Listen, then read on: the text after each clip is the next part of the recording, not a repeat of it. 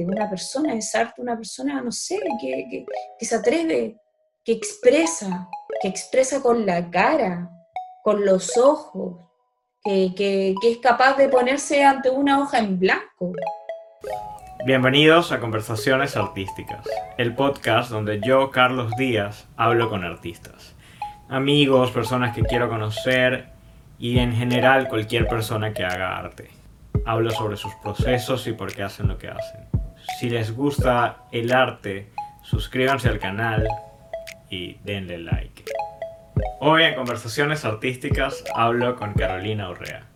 Carolina es una gran amiga que además es arquitecta y además hace collage. Nos conocimos por el arte, de hecho. Es una de mis primeras amigas artistas acá en Chile. Caro tiene una visión de lo que es una ciudad más amigable y cómo ella planearía una ciudad en lo urbanístico. Caro además me cuenta por qué hace arte, por qué decide estudiar su carrera y su visión de lo que sería una obra de arte innovadora en la ciudad. Aquí les dejo mi conversación con Carolina Urrea.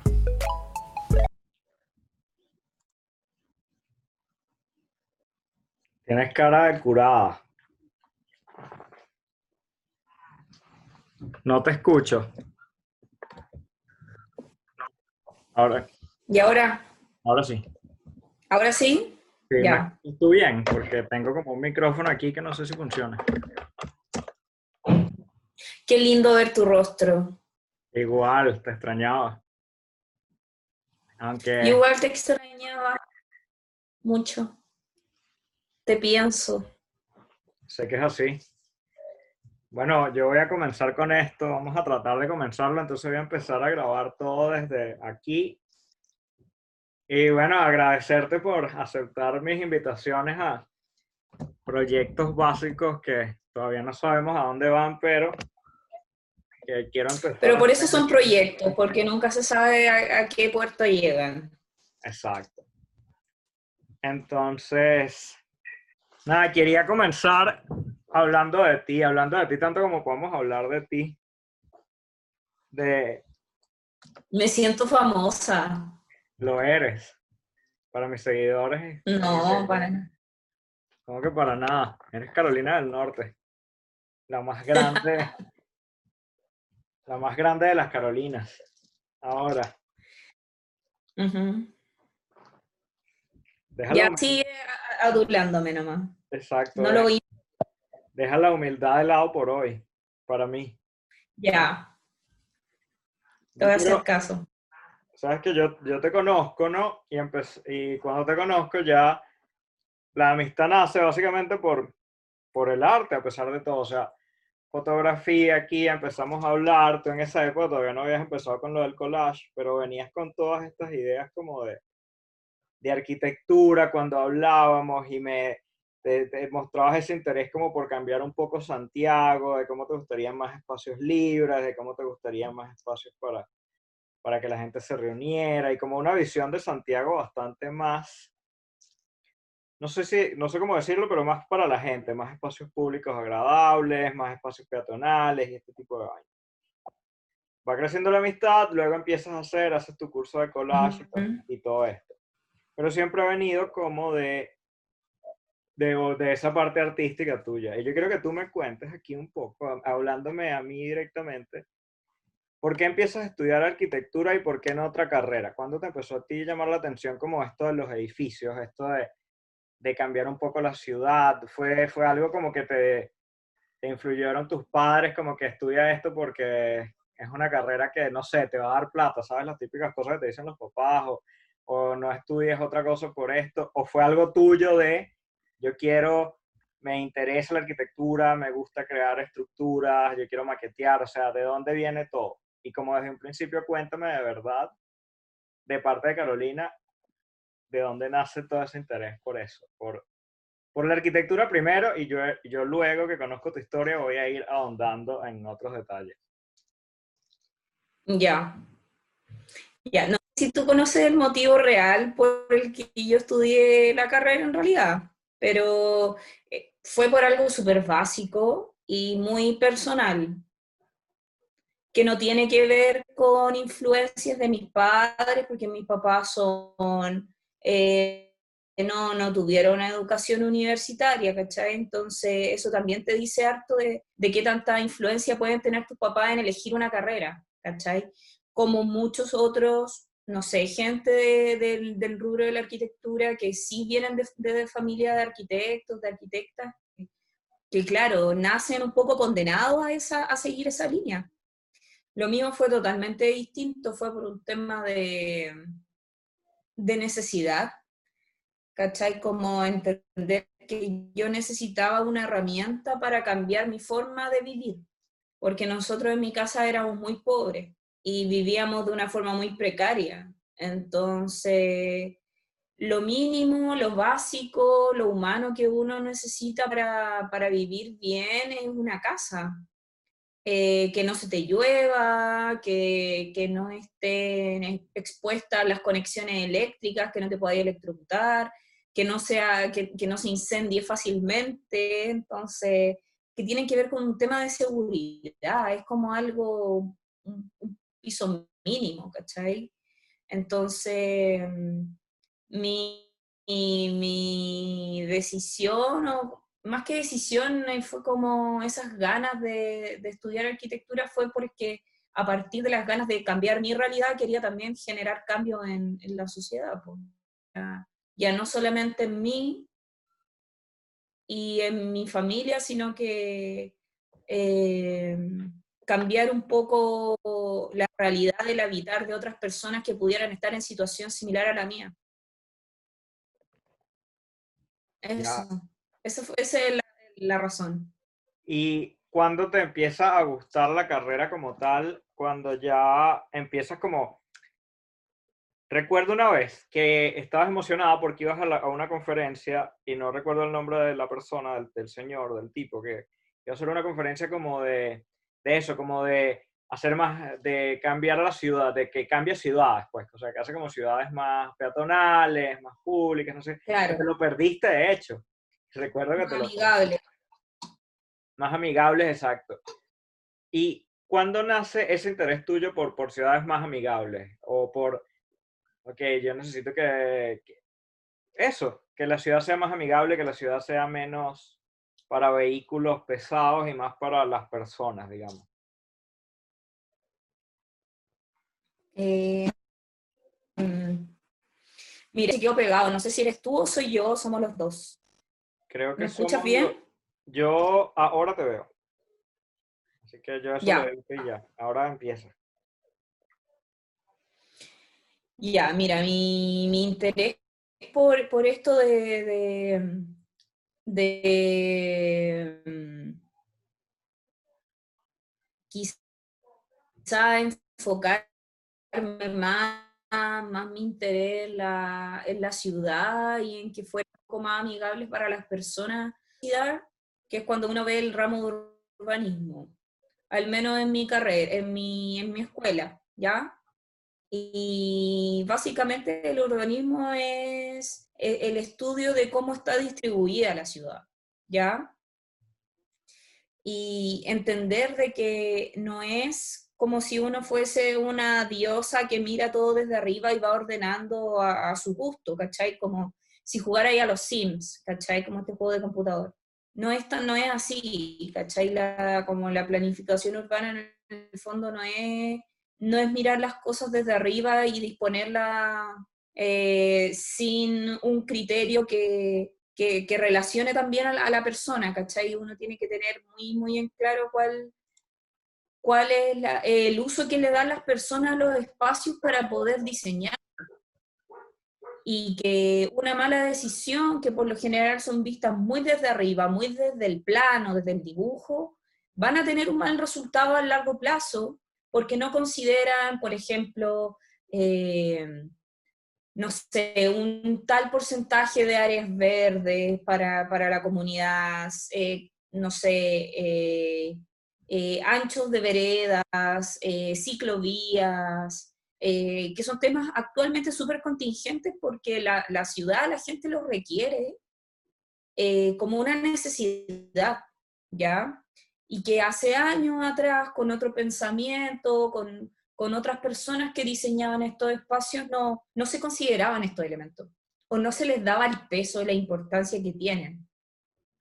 Ahora, por ejemplo, con el tema de la pandemia, se ha visto súper necesario eh, contar con espacios públicos amplios, porque la gente sale al parque, bueno, los que ya no están en cuarentena, pero intentan disfrutar eh, el entorno y son, son conscientes ahora de, lo importante, de los beneficios que tiene eh, echarse en el pasto, si algo básico. Es menos complejo de lo que uno cree, eh, es sentido común. Para mí es eso. ¿Cachai? Entonces, como aplicar el sentido común en la arquitectura es como lo esencial, ¿cachai? Y tiene mucho que ver con, por ejemplo, este tipo del que tú hablabas, que es un arquitecto, pero él eh, se desmarca un poco del, del, común de los arquitectos porque él siempre analizó eh, las conductas de las personas en los espacios públicos. Él hacía croquis, eh, así tomaba sus apuntes, se sentaba horas, días a ver, a ver a la gente pasar en la calle. Entonces es un ejercicio súper súper de observación. Ya él hacía, lo que hacía era observar y según eso hacía un estudio.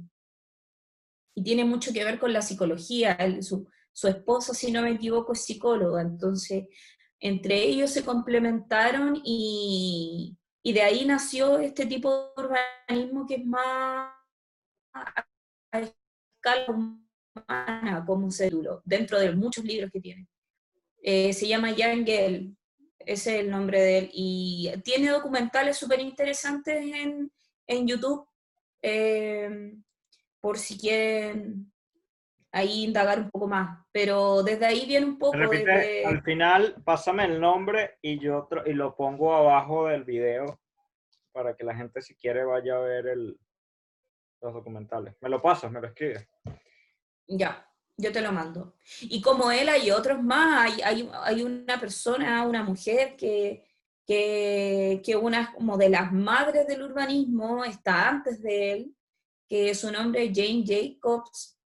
Eh, ahora actualmente está muy renombrada y, qué bueno que así sea, pero claro, hay que estudiarla, hay que sacarle el jugo, ¿cachai? Como que eh, son personas que dieron una lucha más desde el activismo, desde la protesta.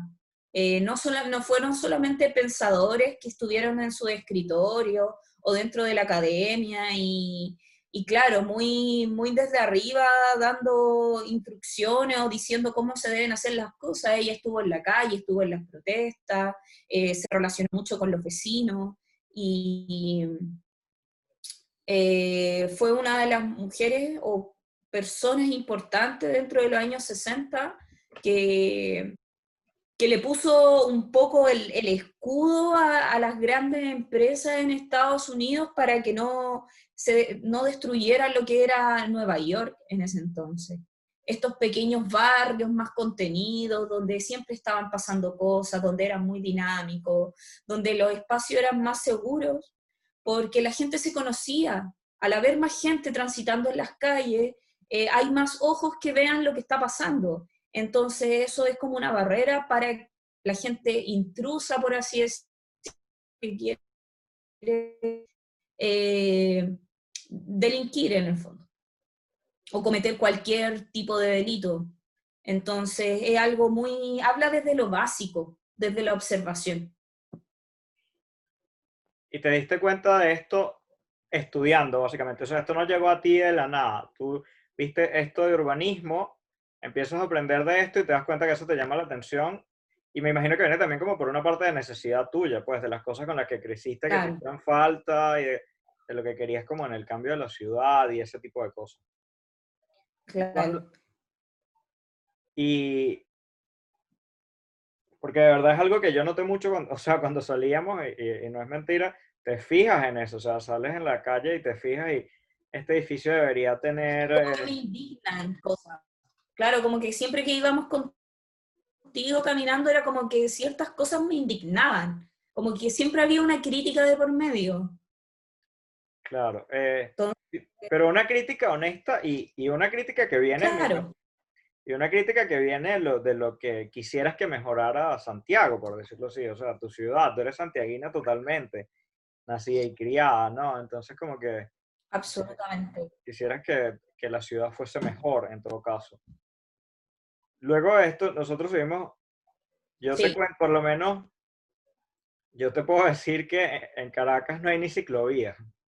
Y es una ciudad de muchas autopistas y mucho más difícil de caminar que Santiago, a pesar de ser como del mismo tamaño.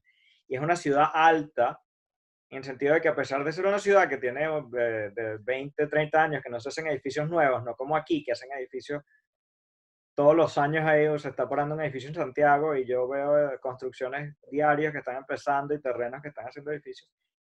En Venezuela no está pasando esto por razones obvias, está quebrada, no hay plata como para hacer edificios. Pero a pesar de que hace 20 años que no se hacen, es una ciudad que tuvo muchísimas zonas donde hacían edificios de 27 pisos, de 22 pisos, de, de 30 y para meter más y más gente y sin espacios peatonales, sin ciclovía. Eh, hay algunos parques grandes, pero, pero nunca fue prioridad en todo caso. O sea, siempre, o, o no sé si lo fue en algún momento, pero no era lo que se veía ya a pesar de todo, mm. Santiago tiene como, yo diría que algo más de espacios verdes y algo más de, de, esa, de esa libertad a la hora de salir. Hay partes de Caracas que tú no, que hay tantas avenidas que tú no puedes llegar de un sitio a otro caminando. Santiago básicamente lo puedes caminar casi todo, si no hay un puentecito, si no, de repente no es fácil, y tú, no sabes más que yo, o sea, y de repente me dices, no, pero de tal a tal no se puede. Pero yo recuerdo, o sea, yo he caminado bastante Santiago y mi método, de transporte ha sido caminar y he ido pues, tanto como he podido caminando. Lo otro que te iba a decir, que, que te quería eh, comentar, mira, y por lo menos con lo del collage, ¿cómo, ¿cómo, llegaste ahí? O sea, ¿ya tenías algún interés? Porque sé que has tenido bastante interés en, en, en cosas artísticas, siempre lo has tenido, o sea, nos mostrábamos fotos, eh, eh, por la música que escuchas, por las personas que sé que sigues en Instagram, de, todo, lo que consumes, que viene también ligado un poco de arte. Pero ¿cómo llegas al collage? Porque ¿de dónde sale como, ok, voy a hacer collage ahora? Y sé que has hecho unos, vi que le hiciste una mm. portada a una gente para un disco, vi que, que igual has hecho otras cosas. Entonces, ¿cómo llegaste al collage? ¿Fue, ¿Ya tenías interés en el collage antes de, de hacer este curso que hiciste y todo? O, fue casualidad? Eh, lo del collage fue por, fue una, como cuando se te mete algo en la cabeza y quería hacerlo nomás, ¿cachai? Como que, o sea, igual había un interés por trabajar con papel, todas las posibilidades que tiene trabajar con papel. Era como mi inquietud de poder crear algo totalmente nuevo de piezas pequeñas, de, cosas que pueden parecer, eh, de cosas que son otras cosas antes de ser una imagen en el collage, en el fondo. Porque les da una, interpretación nueva, de algo nuevo, que puede ser, por ejemplo, no sé, una manzana puede pasar a ser corazón en tu collage le da una interpretación totalmente nueva. Entonces, esa magia del collage es la que me gusta y la que me causó interés por aprender, ¿ya? Más allá de que haya tomado un curso, que lo tomé el año, el año pasado, como en agosto del año pasado por ahí, eh, no, un poco antes. Eh, lo tomé en el museo Salvador Allende y puta, fue genial. Yo lo encuentro, no sé, fue como una de las mejores cosas que, que me he dado la oportunidad de hacer. Lo veo como, lo, lo tomo como una experiencia súper bacana, súper enriquecedora. Aparte conocí gente muy bacana ahí, con, la, con las que todavía tengo contacto. Entonces, eh, eh, aparte de ser un, fue un espacio que, que, me abrió las puertas, porque después ahí hice una pasantía, entonces seguí aprendiendo. Entonces lo tengo como algo que me, que me trae muy buenos recuerdos, a pesar de que pasó hace muy poco, el año pasado, pero algo que lo tengo ahí en mi corazón. Y el tema del collage eh, partió ahí, fue un, fue un, artista quien nos hizo el taller, Eh, hoy se me, se me olvidó el nombre, no puedo, no puedo creerlo. Eh, bueno, el artista que lo tengo por ahí anotado. Eh,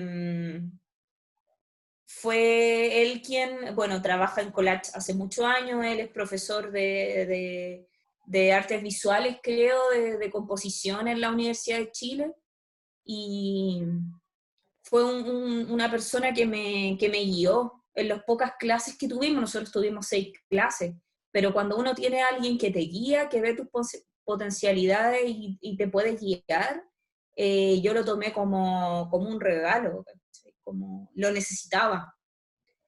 Necesitaba a alguien que me dijera una respuesta de lo que yo estaba haciendo, de lo que quería hacer, que me guiara.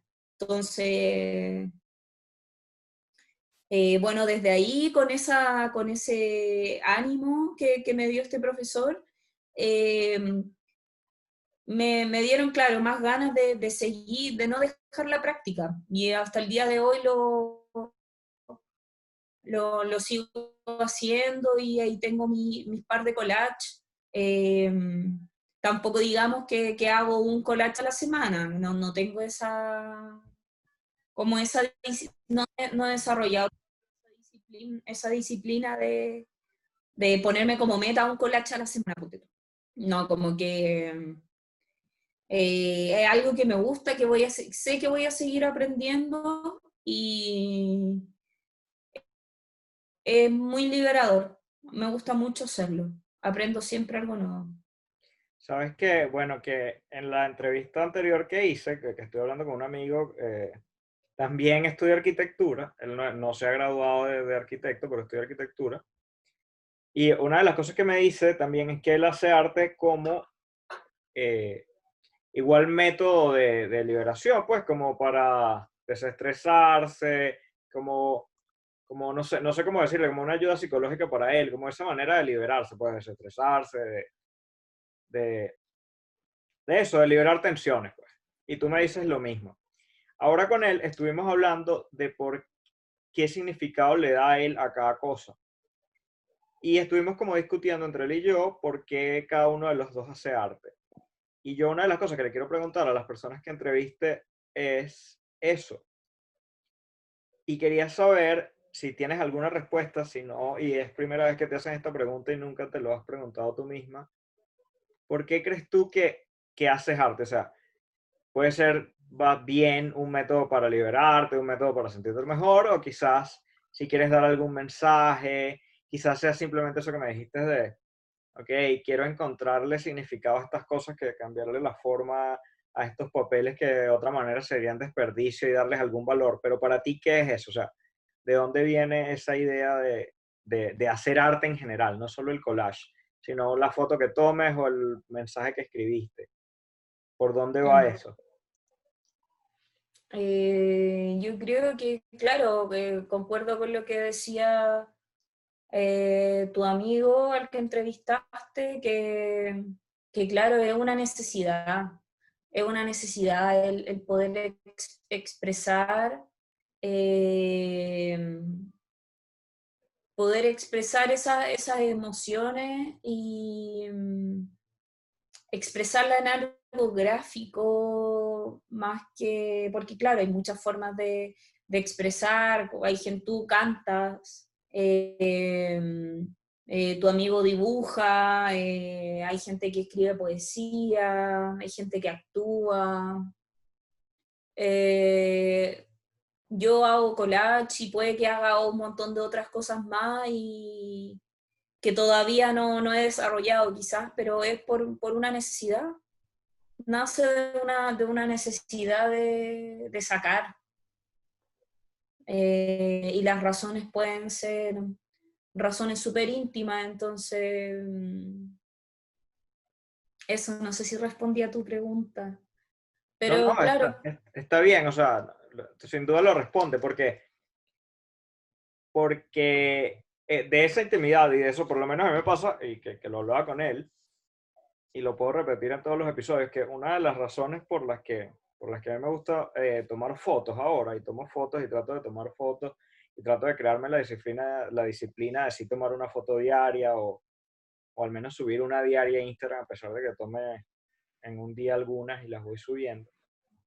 Es porque yo también escribo, aparte de la música, yo escribo. Y a veces estos escritos se vuelven como muy personales para mí, ¿sabes? Como esta intimidad de la que tú hablas del collage, que no sé, no sé si tú escribes, no sé si es solo con el collage, pero digamos este recuerdo de que mi familia está lejos, de la exnovia que me fue infiel, de, de lo que sea, entonces vuelvo ahí. Yo otra vez estaba acordando de eso, de cuando me lo contaste.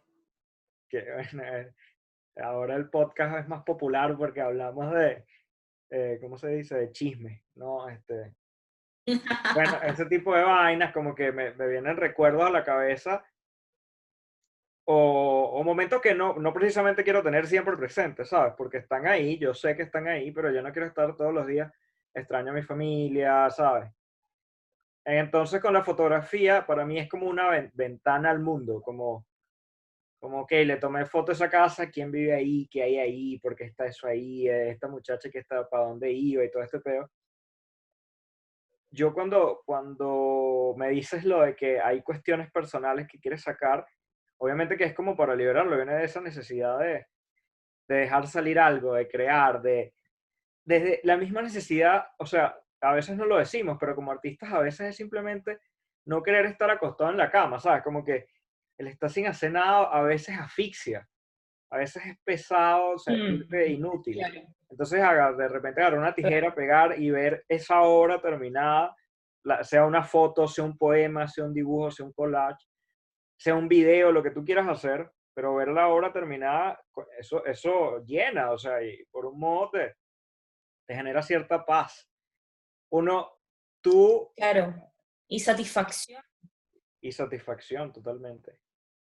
¿Tú crees en esto de que uno es el, más, el mayor crítico de su arte? ¿Eres dura contigo misma? O sea, como que cuando terminas algo, me pasó con el último que publiqué tuyo, lo pongo y me dices, me quedó chueco. Eres así como súper detallista con todo lo que haces, como que... y no, y no digo como que mm, detallista, no con todo. Pero, pero eso, o sea, te consideras que eres fuerte. Yo por lo menos, te lo admito, yo tiendo a odiar mis fotos. Yo la, la, suelo odiar porque, ¿qué pasa? Y te lo dejo claro, yo subo una foto y yo pienso, oh, está buena o normal. Y de repente me meto y veo a un amigo mío, no sé, que sé que es un gran fotógrafo, y sube una foto rechísima y vuelvo a ver la mía. Y yo no debo compararme con nadie, yo sé que eso no es sano, ¿sabes? O sea, lo sé, no es como que me voy a poner a hablar contigo y tú me digas, no, no lo hagas, estoy consciente. Pero me pasa como que, wow, no, la verdad no es tan buena, ¿sabes? Mientras más veo documentales, mientras más leo de artistas, mientras más leo de personas que hacen este tipo de, de, de disciplina, veo que es más normal de lo que yo creo. Que existe el síndrome del impostor, que todo el mundo es muy crítico de lo que hace y todo esto. Claro. ¿Te pasa a ti? A ti, o sea, de repente ves tu obra así, tu collage, el, más, el que te quedó mejor de todos y que a todo el mundo le gusta y tú, mm, es algo que te pase. Claro, es que también una, ¿quién, quién, quién, está, quién pone los criterios? Los criterios míos para evaluar mi obra van a ser los mismos, van a ser iguales a los tuyos. Para evaluar mi obra no van a ser iguales. También lo que uno hace, por ejemplo, ya, yo tengo el colar, tengo un collage, por ejemplo, que uno que tiene un, uno, unas como unas ramas, como un follaje, y tiene unas piezas que son de las fotos de un, de un pulmón, como de la radiografía de un pulmón. Y yo me acuerdo que ese collage, ah, y tiene una hoja en blanco que yo rayé porque no tenía cómo darle todo, un tono, un color, a, este fondo, dije, ya no tengo papel de color, lo voy a pintar. Y como es un papel que tiene una textura, lo rayé como un poco así muy a la rápida porque en realidad tenía ganas de ver algo. Tenía algo en la mente y quería verlo luego. Y eso también se relaciona mucho con, con, con, con la personalidad, ¿cachai? Muchos de mis collages son muy impulsivos, muy impulsivos, de querer ver un resultado porque tengo porque estoy ansiosa. Claro. Quiero verlo. Quiero ver lo que tengo acá o lo que, lo que estoy sintiendo. Quiero verlo luego. Entonces hago lo que, lo que voy pensando en el momento, ¿cachai? Entonces como que no me restringo a eso, independiente del resultado. Ese resultado va a ser eh, una huella, ¿cachai? Claro. Entonces, eh, por ejemplo, ya, ese collage es uno de, de mis favoritos, me gusta mucho. Eh, pero puede que no tenga una buena técnica, puede que eh, haya estado chueco, que los colores no, no, no dialoguen bien, eh, em, que no tenga ningún significado para la persona que lo mire. Y al final tú te haces la pregunta, la gran pregunta, que por qué haces lo que haces, ¿lo haces para que los demás te lo valoren o porque tú quieres, eh, porque tú querías hacerlo? ¿Para quién haces la foto? para que los demás te digan qué buena foto, obviamente todos queremos que nos valoren el trabajo, ¿cachai? Y uno sabe cuando está haciendo buen trabajo. Yo tengo un collage que yo sé que es el mejor collage que tengo, por la técnica, porque yo quería llegar a ese resultado.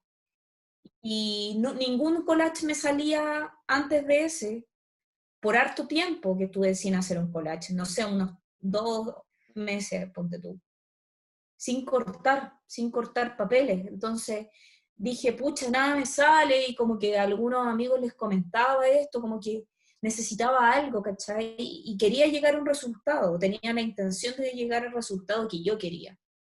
Y finalmente me salió algo, ¿cachai?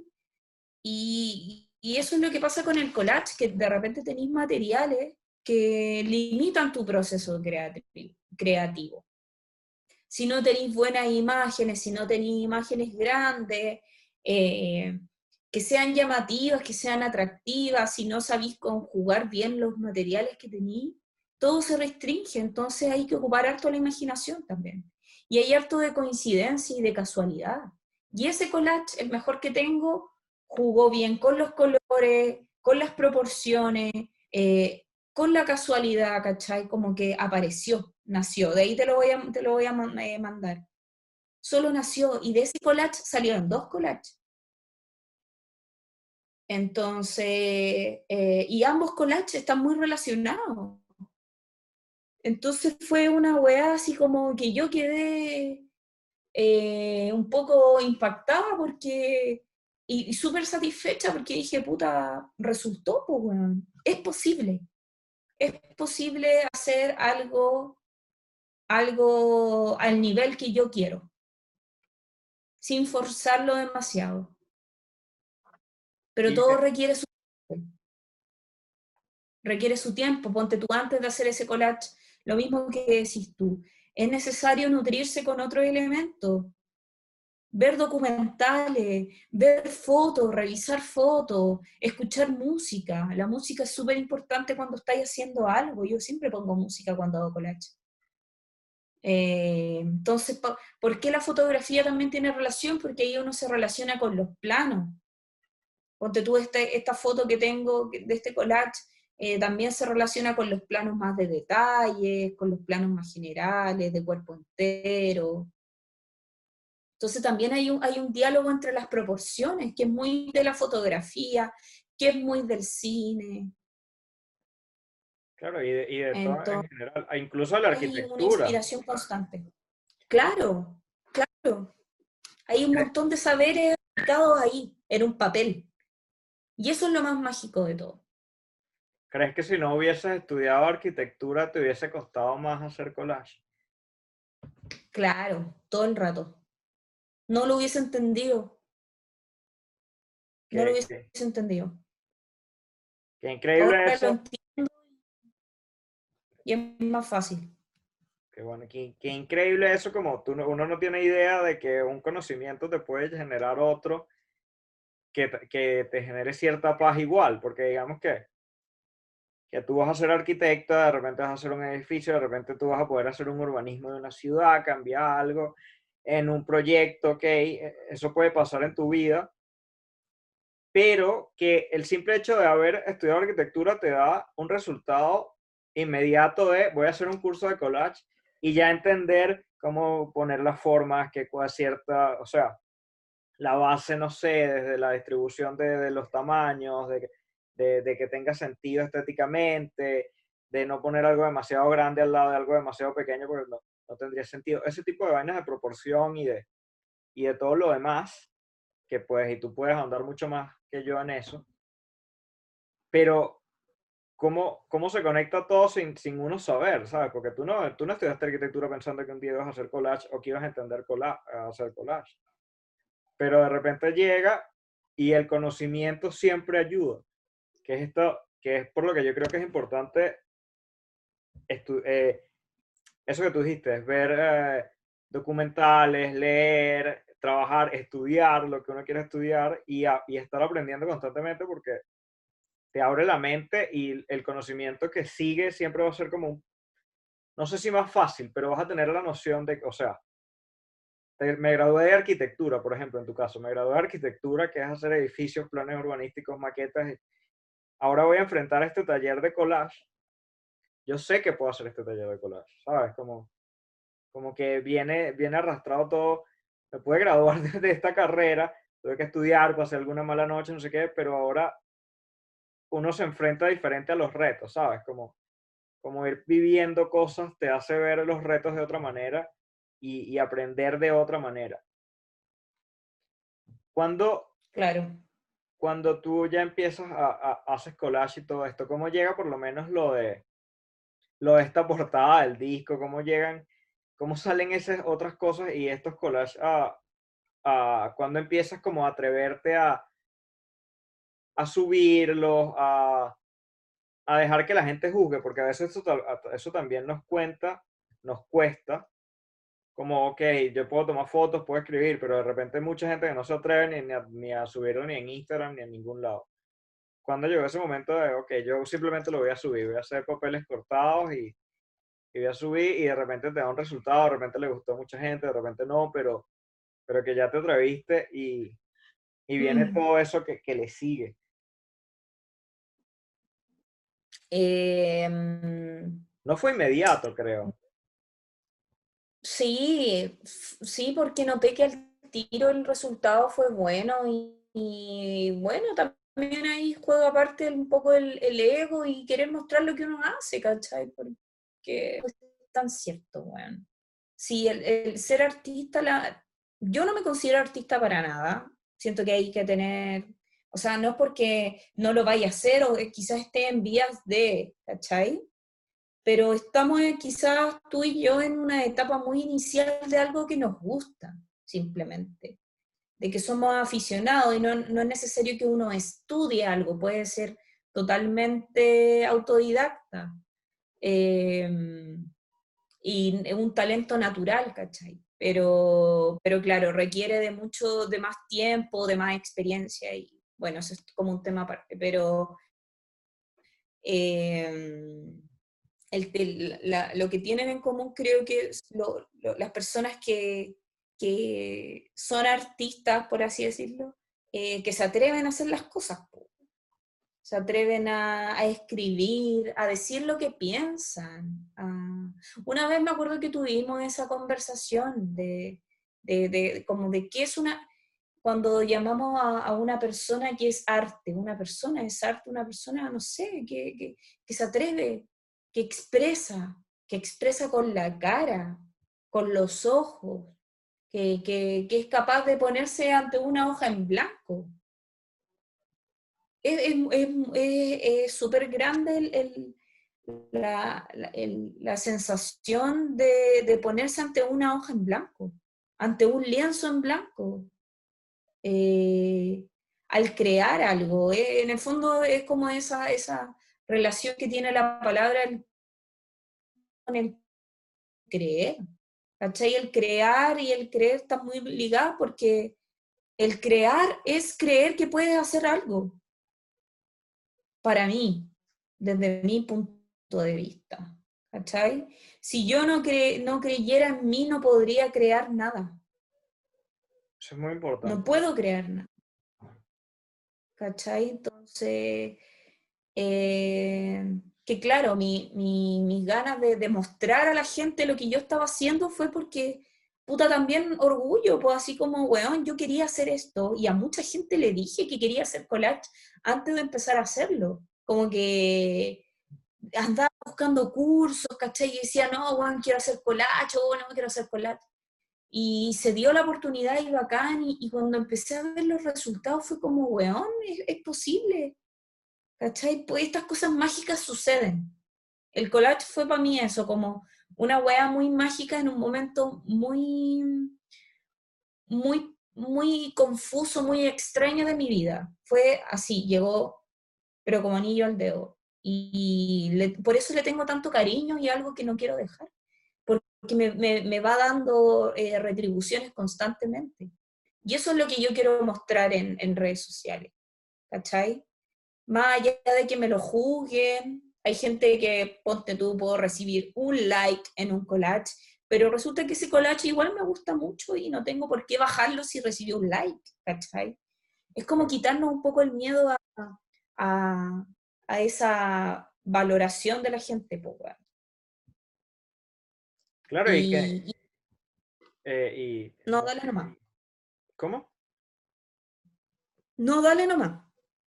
Eh, no, no, que, que, eso es algo muy importante y no solo, no solo en el arte, sino que, que eh, ese hecho, yo creo que, bueno, que, que como artista lo tenemos que aprender bastante más si queremos compartir el trabajo, pero que no solo en el arte, sino que de verdad uno tiene que subir lo que quiera y compartir lo que quiera y ser libre a la hora de, de transmitir cualquier idea. Sea, o sea, uno no puede estar pendiente de no le gustó a esta persona o, o lo criticaron o me escribieron que está feo o, o, está fea o está feo.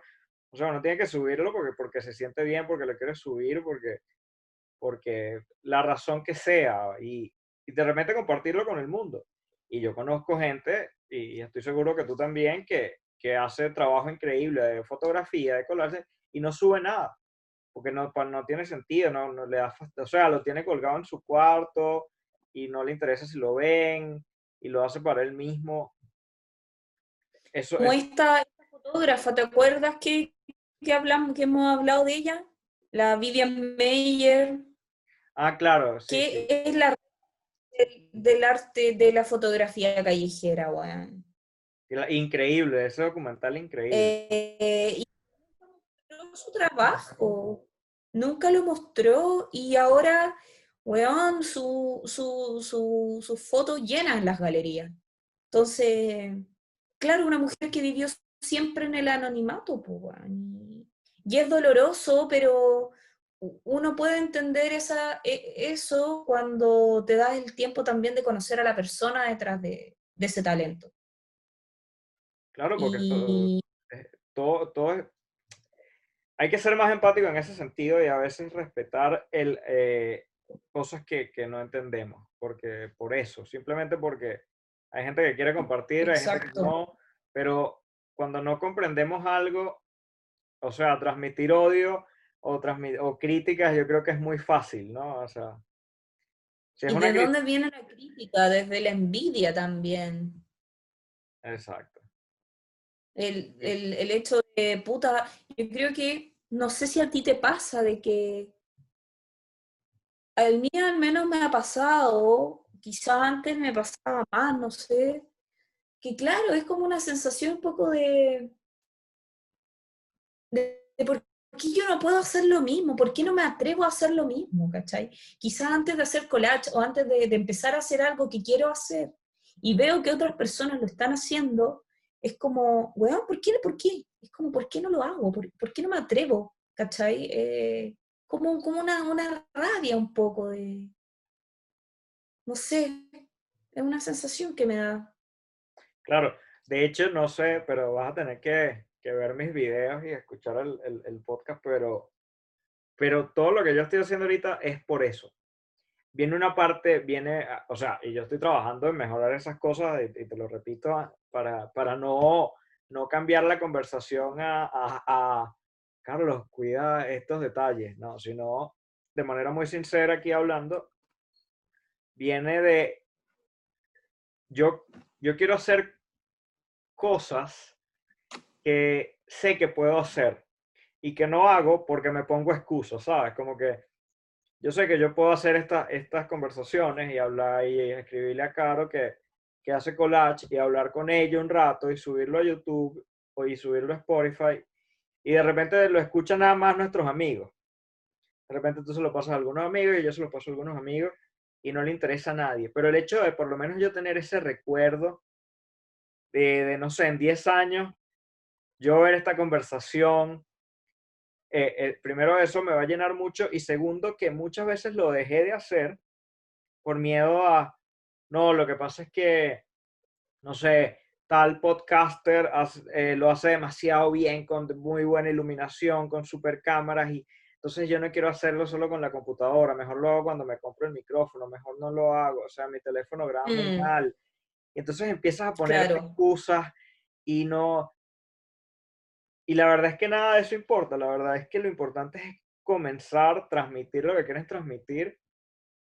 Y siempre va a haber gente que piense como uno o no, pero tiene que haber también e, ese interés detrás de, de encontrarle un motivo personal para hacer lo que sea más grande que tus miedos. Eh, eh, así, lo, así, lo, imagino yo y eso es lo que yo me digo a mí mismo. Y mi motivo más grande que mis miedos es que yo que, que, que, he viajado tanto, o, o, no que he viajado tanto, que me tuve que ir tan lejos, yo sé que la, que la vida cambia así, o sea, yo estaba un día en, en Calabozo, Venezuela, y de repente estoy en Santiago de Chile trabajando en un restaurante francés y llegas tú un día y nos hacemos amigos y de repente tú me puedes decir pasado mañana, mira, me voy para para Italia porque conseguí este curso. Aquí. A Brasil, ah. conseguí esta beca. te fuiste a Brasil, pero volviste. Este, te vas para Nueva York. Cerraron. Este, o para donde sea, y de repente no te veo más, y de repente te quiero, te voy a seguir queriendo, y a veces uno dice, claro, nos vamos a volver a ver, amigos, no sé qué y tal, pero ¿y si no pasa? ¿Sabes? Como que a veces uno tiene muchos sueños que, que de repente, no porque tú no quieras, no porque yo no quiera, simplemente la vida sigue y se hacen nuevos amigos. Y entonces yo quiero este registro, hablarlo contigo, así, tener esta conversación. Y además que podamos aprender entre nosotros y compartir con las personas que, quienes sean que ven este video, cómo son esos procesos para nosotros. Y aquí y lo, y lo voy a repetir para, para, los oyentes que han llegado hasta aquí.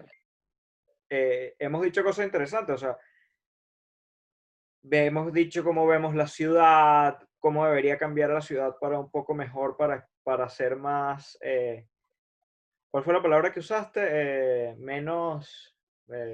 amigable, amigable. Amigable, exacto. Y hemos aprendido que, que, el arte puede ser, te puede ayudar a liberar estrés, hemos aprendido que te deja sacar cualquier cosa que tengas dentro de repente, de repente te ayuda simplemente a hacer, hacer cosas que puedas ver y sentir que lograste algo en un día donde te sientes en la mierda porque no, no hiciste, coño, no sé, a todos nos ha pasado que de repente logramos cosas, eh, no sé, te, te gradúas y de repente pasas un año sin conseguir trabajo y de repente te sientes en la mierda y, y de repente el año un año no es nada. Pero nadie nos dice un año no es, nada, ¿sabes? Nadie nos dice un año es nada y, nuestra mente se va a, lo estoy haciendo mal, este amigo se graduó y ya está trabajando, se fue para vivir a, a Francia y ya es arquitecto o ya es cantante y está en la escala y yo no lo he logrado. Y de repente nada más cambiar la mentalidad de verdad. Ah, voy a empezar a hacer, voy a empezar. Claro. Te va trayendo cosas y te va llevando a donde quieres ir. Yo quiero tener esta conversación contigo porque la vida cambia demasiado y porque yo sé que tú tienes cosas para enseñarle a las personas que están escuchando.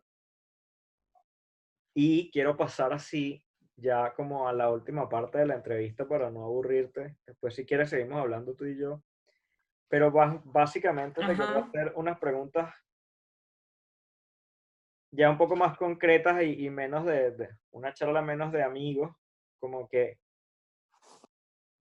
¿qué aconsejarías tú de verdad como para empezar a hacer arte? Así como palabras de Carolina, si, no sé, estás hablando con una hermana menor, tú tienes una hermana menor, pero digamos que sea menor aún que, que, que Cari, ¿no? Y de repente te dice como que quiere hacer algo, ¿por dónde le dirías tú que se vaya? Como, ¿Cuál sería un consejo de lo que quieras decir? Sé libre, lo, lo que sea que te salga. Yo creo que votar, así como tira para afuera y atreverse nomás. Eh, y que también eh, a conectarse con, la, con las emociones antes de liberarlas, es conectarse y reconocerlas, reconocer que algo está pasando en ti, que eh, hay que liberarlo y mostrarlo de alguna o de tratar de descubrirse a una misma, sus emociones, sus ánimos, eh, sus distintas reacciones, y no tener miedo a, mostrarlas y a, manifestar. Eh, nada, que antes de, como de atreverse a crear eh, ya en el acto mismo de, claro, de crear, el atreverse a, como a dialogar con las emociones que uno, que se manifiestan dentro que al final lo, que relaciona a, la gente que hace eh, creaciones artísticas es que son personas más conectadas con sus emociones y que esa es la clave, por el paso uno antes de, de crear algo, una pintura, cantar una canción, componer una canción, escribir una poesía, un cuento el paso antes de eso es conectarse con sus emociones, por como no, no limitarse a sentirla. No limitarse. Eso. No limitarse a sentirla y ahí, si uno no se limita en eso, ya los otros pasos son más fáciles, creo yo. El limitarse a sentir. Al no limitarse uno a sentir, es más fácil no limitarse al hacer. Sabes que estoy, esta, esta serie de preguntas, básicamente no concretas, pero sí más puntuales que las otras, porque las otras notaste que iba como va en tu vida, porque estudiaste, estás, qué sientes y esto. Claro. Ahora estas preguntas yo las, de literalmente, realmente las copio de un podcast que yo veo que me gusta mucho. Y este, esta persona este podcast simplemente las ha sacado de libros y de otras entrevistas y vainas que él ha visto. Y hay una que me gusta bastante, que es la que te voy a hacer ahora, que es qué película, libro, documental o serie o algo sientes que cambió tu vida y no tiene que ser para el arte. Puedes decir, puede ser algo que hayas visto que tú digas, wow, esto me cambió la mentalidad eh, de otro, me llevó para otro lado, como que, o que de verdad te impactó. Que tú digas, esto fue y para mí importante verlo en este momento de mi vida o, me, me, hace cambiar de mi manera de pensar ahora. Repito, no tiene que ser para el arte, puede ser eh, en general. Mira, igual a mí me gusta ver harto documental. No soy una, una, sí, una come documentales, pero me gusta más que ver películas. Eh, y uno de los documentales que, bueno, está relacionado con el arte se llama Born into the Brothels, como nacido en los barrios rojos, eh, como la traducción en español, o en los prostíbulos, algo así. Ok. Eh, y habla de una, de una fotógrafa que ella fue, creo que por trabajo humanitario, a vivir en la India en los suburbios de la India. Em, y conoce toda esta realidad de, estas niñas que, son explotadas sexualmente desde muy, muy pequeñas porque la tradición de... y ellas están condenadas a eso. Y, claro, qué relación también tienen los niños con esa, con esa realidad. Eh, toca muchas otras temáticas de la pobreza, del abuso, pero dentro de eso que puede sonar tan eh, cruel y, y, no sé, tanta injusticia también de por medio. Eh, ella, dentro de con, todas sus habilidades y sus conocimientos de su profesión, le entrega cámaras de foto análogas a estos niños que vivían ahí en, el, en, estos, en estos pasillos. También hay una, una, una, forma más arquitectónica de ver también cómo está configurado ese espacio. Entonces, mientras más conocimientos tengas tú, desde más puntos de vista la puedes analizar. Entonces eso es lo bueno que tiene. Bueno, pero... Te volviste a quedar pegada. Ya. Eh, ahora sí. De quedaste de estos niños tenían cámaras análogas. De ahí puedes continuar. Y weón. ¿Cómo? Niños y niñas. Ok. Y, y una foto espectaculares. Hay unos resultados magníficos, porque ellos tienen la, posibilidad de, meterse en las habitaciones y de, ingresar a lugares que ella no podía, porque ella tampoco era, era hindú. O no, sé cómo se les llamará, las, siempre he tenido la confusión, porque India no se les dice. No es India, ¿Ah? Yo, yo tengo la misma y, y hay, hay, otra, hay otra manera de decirle que es hindú. No es de la India, ya. No, no, obvio. Pero es como que si hindú, es, es, raro, no sé, yo tampoco sé. Pero bueno, no, no, no, viene más, viene de nuestra infancia, no, no lo es inglesa. Ok.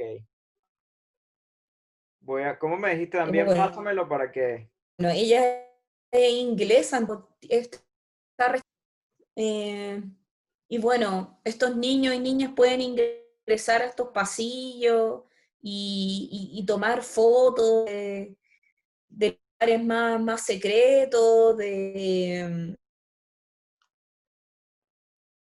Y, y bueno, hay resultados muy buenos y no sé, como que mezcla el arte, una temática social de, vulnerabilidad. Entonces deja una enseñanza súper buena. Y el resultado y el impacto les cambió su vida en el fondo. Y eso es lo que me, me, llamó la atención de ese documental y siento que me, cambió la forma de ver las cosas. ¿Tienes algún libro o no eres mucho de leer? Te lo pregunto, esto ya es Ya con eso está bien. Yo no soy mucho. Te volviste a pegar. No. Pero ponte tú yo y que me gusta mucho el Lemebel, Pedro Lemebel. Tampoco me he leído todos sus libros, pero he leído dos libros al menos de ese autor que también con, con, con Lemebel tiene también una, una conexión porque te hablan desde los lugares precarios, donde hay pobreza, donde hay eh, de, realidades que pasan, pasan por fuera y que quizá uno no las quiere ver. Quedamos en el libro y me decías de Pedro Lemebel. Entonces puedes partir por ahí. Ah, ya que, bueno, son, bueno, eh, la relación en el fondo con el documental que, que te hablaba recién, que sus temáticas eh, hablan de, mm, desde la precariedad, pues de lugares de, la ciudad que son, que, que tienen, no sé, pues, un, grado de vulnerabilidad y pobreza mayor, pues de miseria más que pobreza. Eh, son focos de, hasta de infecciones. Pues ponte tú en el libro de San Juan de la Guada, te habla de, bueno, él vivía en un campamento, pues en una toma de terreno que estaba al borde del, del, de este canal, del, o sea, de este, de este sí, del canal, del, del, San Juan del Agua. Eh, entonces también te habla, te habla mucho de, cosas que tú puedes contextualizar. Y eso es lo que me gusta, que, un, ponte tú de, algún libro que, que, pueda, que pueda imaginármelo fácil, pues, con, con cosas reales. Ahora te pregunto, es una lección que hayas aprendido que crees que todo el mundo debería saber. Algo que tú sepas que te gustaría que todos tus amigos y personas o todo el mundo debería saber.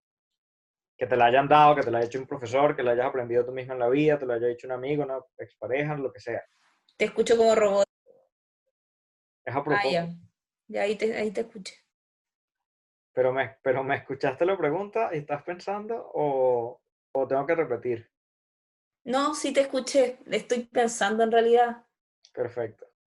Que deberían saber eh, que, no sé, yo creo que más que deberían saber que qué importante ser una persona, si, no sé, bueno, si, si vaya a dedicarte o, quieres eh, crear, ser una persona permeable a, estímulos, a, opiniones, a, juntarte con gente diversa que, te nutra. Es fundamental eso. Eh, eh, también valorar el trabajo de, de tus compañeros, compañeras, compartir eso. creo que es la, como la clave. No cerrarse jamás porque así no, no, no, no viene la, la, idea. Hay un momento en que igual uno se encierra porque necesita concentrarse, ¿cachai? Como que ojalá nadie te hueve, pero el resto del tiempo hay que estar en este estímulo, creo yo, no es una, una visión muy personal. Muy bien, dime, ¿cuál es una opinión que tienes que poca gente comparte contigo? Que, no, que sientes que no todo el mundo piensa igual. Una opinión polémica, digamos. Oh. una opinión. O no sé si polémica, pero puede ser algo súper simple, pero que tú sientas que de repente no lo puedes, que la gente va a estar en contra si lo dices, o que de repente no andas diciendo porque crees que es algo personal que crees y no todo el mundo piensa igual. Mira, ahora que se viene el plebiscito y muy hablando de lo que está pasando en, Chile en realidad, eh, ponte tú, yo estoy en un, en un lugar en que hay que hablar, que estoy en un lugar que no, que no, no acostumbra, no acostumbra perdón, a hablar mucho, de política. Y que los temas del pasado, como fue el golpe militar y la dictadura, no se pueden tocar. Y esa weá a mí me, descoloca, así como que el peor error de Chile que es, no es haber reconocido todos los genocidios, porque no hay otra palabra, los horrores del pasado. Y creo que ahora es necesario poner en, en, en como en la palestra esta, esta discusión, porque lo que somos ahora tiene que ver con todos los errores que se cometieron antes. Y, y me da lata no, y mucha rabia que estas cosas no se puedan hablar acá, porque en Santiago es muy distinto y con los pares es muy distinto. Pero cuando estás con gente que le tiene miedo a hablar porque hay represión también de alguna forma y son de un sector político que es contrario al tuyo y que tiene una, una forma de pensar muy distinta y costumbres muy distintas. Eh, al menos la mayoría. Y los otros no están interesados. Entonces eso como que me, me vuela el cerebro. Y eso, como en el contexto de ahora en realidad. Claro. Si no sé si respondí a tu pregunta. Sí, sí, está bien. ¿Te gustaría más que se pudiese poder discutir más, más cuestiones de política libremente y tratar de buscarle soluciones? Yo pienso lo mismo para, para mucho de la política venezolana y lo que si no se generan discusiones, no puedes pensar lo que quieras, puedes estar Claro, de, de, ser como esa weá de políticamente correcto, de ser de ser eh, imparcial ante las cosas, no, pues weón. Exacto no es seguir reproduciendo el miedo a hablar las cosas. Y eso no nos lleva a ningún lado. Y esa weá a mí me molesta. Me... Entiendo perfectamente. Me da mucha rabia y cuando algo me da mucha rabia, en algún momento lo, lo voto, de alguna forma que lo digo y quizá no. Van a, va a salir desde la rabia también, las palabras. Si tuvieses, si pudieses poner una valla publicitaria, ¿no? Una valla grande en el medio de Santiago, donde ahí en Baquedano, donde está Canon, Huawei, y poner una valla completa ahí con algún mensaje. ¿Qué, qué diría ese mensaje? Un mensaje de Carolina para, para todo Chile. Mm.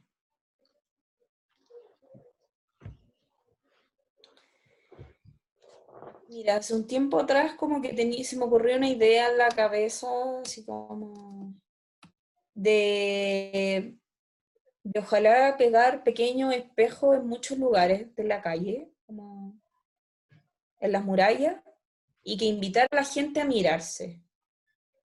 Ok. Como caminando y, uy, un espejo. Bueno, un espejo así, puede ser así. Que en el fondo estuviera limitado a algún detalle. Ok. Entonces, quizás la invitación, no sé si en Baquedano, pero puede ser en muchos lugares que, que uno, que un solo gran lugar, sino que, claro, el mensaje sería que nos miraran, que dieras el detalle para comprender el, el todo. Hay un libro. Como mírate, entiende ese detalle y te va a poder en tu totalidad. Hay un libro, y, y, de hecho lo vi en un podcast también, porque ahora que estoy haciendo podcast, eh, estoy, consumo mucho como para aprender cómo es toda la, cosa de las entrevistas y todo, ¿no? Entonces como para, para hacerme más fluido en eso, veo, consumo bastante eso. Y en un podcast mencionan, pero es una idea de un libro, eh, de no recuerdo el autor del libro ni siquiera, pero si lo consigo, te lo, te lo paso o lo pongo aquí abajo para que la gente lo vea, que habla sobre salir un día a la calle haciendo como un, como esto, como un telescopio con una hoja o con, o con una revista, ¿no? Y ver a través de, del hoyo que eso hace. Y ver solo a través de eso. Y es un ejercicio como de, mm. de concentrarte más en pequeñas cosas y de notar cosas que normalmente no verías porque, porque tu, vida, tu vista está demasiado amplia. Y esto que tú me dices como que tiene cierta relación, pero es más personal aún porque es como encontrarte a ti mismo y este va como el, el encontrarse afuera. Pero, pero, pero me, me, agrada que me hayas dicho eso, me sorprende que me hayas dicho eso porque, porque, y es una de las razones por las que quería hablar contigo, por las visiones que tiene cada persona y la importancia que tenga un espacio para decirlas. Este tipo escribió un libro, todo el mundo lo lee y este es un ejercicio que es fantástico, o sea, es genial, es muy bueno, es muy buena idea de repente tomar una hoja, salir a la calle y ver los pequeños detalles, pero es tan bueno como esta idea que tienes tú de poner un espejo y que la gente invitar a las personas a, a que se vean ahí. Muy bien. Podríamos hacerla si, si, si te suba mi equipo, que hasta el momento soy solo yo. ¿No viste? Ya somos dos. Vamos a hacerlo. Yo tengo varias ideas. Se puede concretar. Yo, yo tengo algunas ideas también por ese estilo. Vamos a ver cómo, cuando empezamos a trabajar juntos en algunos proyectos. Ahí te cuento. Yo creo que vamos a dejar esto hasta aquí. El dado problemas. Yo tengo todo lo que quería. Me gustó mucho. ¿Te sentiste cómoda? ¿Te gustó? Sí, súper.